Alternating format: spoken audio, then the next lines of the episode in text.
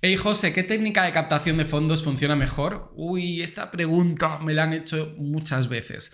A ver, es normal cuando no se tiene mucho conocimiento sobre fundraising y captación de fondos, pero es como si entro en una tienda deportiva y le pregunto qué bamba, qué tipo de calzado, qué deportiva me recomiendas. Bueno, pues ¿qué respuesta espera que te dé el vendedor de la tienda deportiva? Pues va a decir, bueno, ¿para qué la quieres? Para jugar a baloncesto, para correr, para jugar a pádel, en función de eh, el objetivo que tú tengas o de tus características, te recomendaré un calzado deportivo u otro. Pues es lo mismo y así funciona en la captación de fondos. Como consultor, que eh, ya llevo años en el tema del fundraising, sé lo importante que es contar con un mapeo efectivo de las técnicas de captación de fondos para conseguir los resultados que realmente quieres. Hoy exploraremos la importancia de mapear las técnicas existentes y así sabremos cuál tenemos que elegir para nuestra organización social. Así que de esto es lo que vamos a hablar. Te espero dentro. ¡Vamos! La escuelita de ONG.com.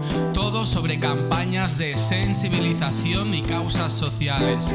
Fundraising para cumplir con tu misión.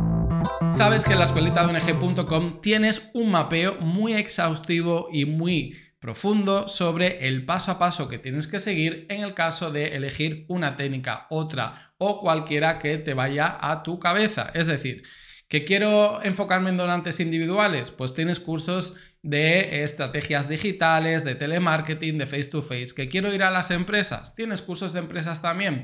¿Que quiero conseguir subvenciones, donaciones entre todos? Bueno, tienes un curso de crowdfunding. En fin, sea lo que sea, incluso organización de eventos, iniciativas solidarias, tienda solidaria, también tienes cursos en la escuelita de ONG.com. Así que te espero dentro. Venga, imagínate que a ver si utilizando ejemplos que no tengan nada que ver con el mundo de las ONG se entiende mejor lo que quiero explicar. Imagínate que eres un arquitecto que te encargan el diseño de una casa personalizada para un cliente en concreto, no para todo el mundo, para un cliente.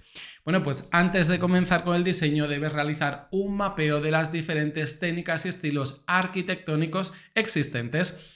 Conocer las diferentes y diversas opciones te permitirá seleccionar y adaptar las técnicas adecuadas a las necesidades, pero también a los gustos de tu cliente. Luego debes diseñar un plan de acción que contemple ese uso de las técnicas de manera coherente y armoniosa, en el caso de la arquitectura, ¿ok? Utilizarás diferentes elementos y materiales, formas, espacios para crear una casa realmente que le gusta a tu cliente que sea funcional, tal y como él te ha solicitado. A medida que avances en este proyecto arquitectónico, pues evaluarás constantemente las decisiones que estás tomando sobre el diseño. A ver, pensarás, ¿esto realmente es lo que se ajusta a las expectativas del cliente? Y entonces verás si los resultados están siendo satisfactorios o no. Así, de esta manera puedes ajustar y optimizar el diseño según los comentarios y las preferencias de tu cliente. Pues mira, el fundraising, y más si eres consultor, tienes que ser como este arquitecto que tienes que entender las necesidades que tiene una ONG también sus preferencias, sus gustos, sus recursos y el entorno en el que está el país donde operas, la ciudad, la cultura de la donación, si hay campañas en la calle de captación, si es un uso extendido el hecho de donar por tarjeta de crédito, si la gente se conecta mucho a Internet, si hay desconfianza para hacer donaciones online. En fin, todo eso lo tienes que evaluar, pero también yo creo que el primer paso para eh, optimizar las estrategias de fundraising consiste en familiarizarte con las diferentes técnicas de captación que a día de hoy tienes a tu disposición. Estas pueden, pues no sé, incluir eventos benéficos, campañas de email marketing, crowdfunding, eh, alianzas estratégicas con empresas, etcétera, etcétera. Así que si conoces todas estas estrategias, podrás comprender las características y beneficios de cada técnica para, pues eso, para intentar trabajar la técnica que se ajuste más a lo que quieres conseguir. Imagínate que trabajas o que formas parte de una ONG que quiere implementar un plan de captación de fondos para financiar un programa educativo, por ejemplo, eh, destinado a niños y niñas con recursos escasos.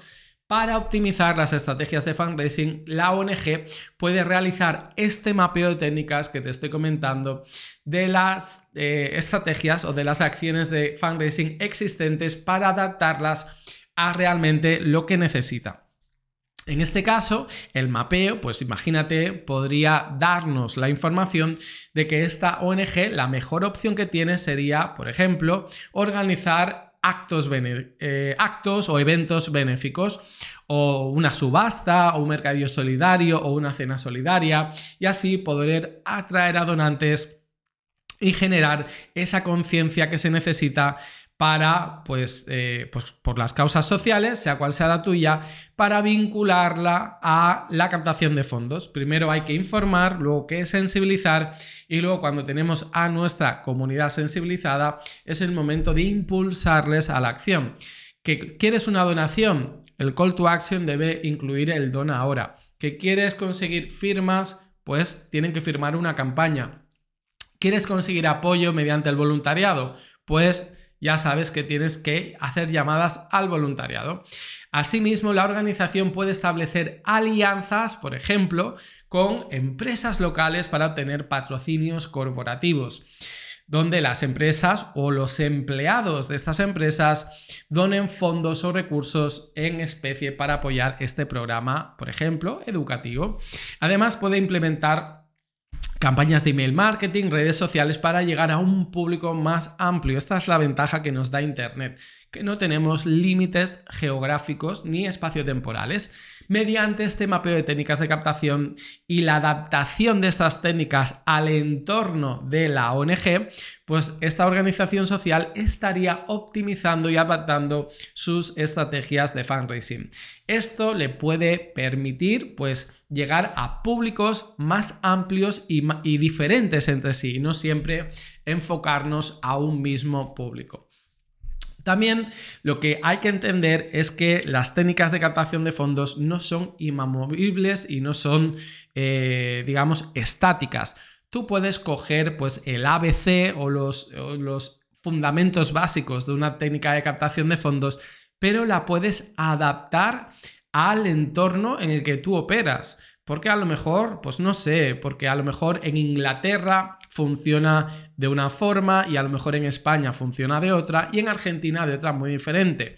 Eso quiere decir que tienes que tener la inteligencia adaptativa para decir, a ver, que esté funcionando en España o en Inglaterra no quiere decir que en Colombia vaya a funcionar, pero en Colombia, por ponerte un ejemplo, hay unas determinadas características sociodemográficas que hace que la gente sea más proclive a apoyar a una organización social si haces esta acción. Bueno, pues vamos a intentar, eh, digamos, hacer un mix entre lo que te dicen los consultores de ONG o los consultores de captación de fondos y la realidad local de tu organización. ¿De acuerdo? Una vez hayas seleccionado las eh, estrategias, las técnicas, las acciones de captación de fondos que pueden o que pueden ser susceptibles de, de funcionar en tu entorno, ahora sí que llega el momento de incluirlas en un plan. Entonces llega el momento de diseñar un plan de acción, no un plan teórico que nadie se lo va a leer con la descripción de cada técnica, no. Una vez hayas seleccionado las técnicas de captación adecuadas, es el momento de elaborar el plan de acción. Plan de acción tiene que tener metas claras, plazos realistas y responsabilidades de cada miembro de tu equipo, que esté obviamente vinculado al fundraising. Metas claras, qué objetivos de recaudación de fondos queremos conseguir. Plazos realistas, queremos conseguir X dinero o X donantes en 3, en 6, en 9 meses. ¿Quién se va a encargar de ejecutar y supervisar esta técnica de fundraising? Pues José, por María, Juan, Silvia, Isabel, quien sea de tu organización. Eh, esto es muy importante y quiero hacer un matiz. Una cosa es que tú seas el responsable de que una determinada campaña de fundraising se lleve a la práctica. pero eso no quiere decir necesariamente que tú seas el ejecutor. Es decir, imagínate que yo trabajo para una ONG y me dicen, José, queremos de aquí a final de año 50 donantes individuales que donen entre 15 y 20 dólares, por ponerte un ejemplo. Ok, yo tengo esa responsabilidad, pero no quiere decir que yo voy a llamar por teléfono, a salir a la calle a buscar a estos donantes. Yo soy quien, en función de mi conocimiento y los, y los recursos que tenga disponible, puedo o bien externalizar este trabajo en una consultora de fundraising, crear un equipo de voluntariado o movilizar a algunos compañeros eh, de mi ONG o crear o adaptar campañas de comunicación barra sensibilización que ya estén creadas a una campaña nueva de fundraising y utilizar el email, el teléfono y las estrategias digitales. Lo puedo hacer yo, yo puedo ser el organizador, el gestor, el coordinador, pero eso sí, yo siempre en última instancia voy a ser el responsable de, eh, conseguir, digamos, estas, estos resultados. En conclusión y para finalizar este capítulo, el mapeo de las técnicas de captación y la optimización de las estrategias de fundraising son y te van a costar cada vez que lo hagas mejor, te van a costar un poco más. ¿Por qué? Porque el margen de mejora se va eh, reduciendo cada vez que lo haces mejor. Y esto es buena noticia. Cuando no tienes ni idea, pues tienes mucho que aprender y consigues resultados digamos rápidamente. Cuando ya eh, implementas año tras año en tu mismo entorno estrategias de fundraising, es verdad que cada vez cuesta más, pero afortunadamente procesos innovadores pues siempre están saliendo, más ahora con la inteligencia artificial, y siempre aparecen nuevas personas que van a estar interesadas en tu causa social. Yo desde aquí, desde la escuelita de te digo que no te desanimes y también te recomiendo un plan que dura nueve meses de que puedes encontrar en showfound.com, en el que, en primer lugar, eh, detecta la propuesta de valor de tu organización, trabaja la comunicación, la coordinación entre diferentes eh, departamentos y lo que hacemos es coger eh, programas sociales, darles una vuelta comunicativa para adaptarlos a campañas de fundraising y captación de fondos. Así que durante nueve meses acompañamos a tu ONG para poner a punto un plan de captación de fondos que pueda funcionar en tu ciudad y en tu país. Espero que este capítulo te haya resultado interesante y nos vemos en los siguientes. Hasta luego.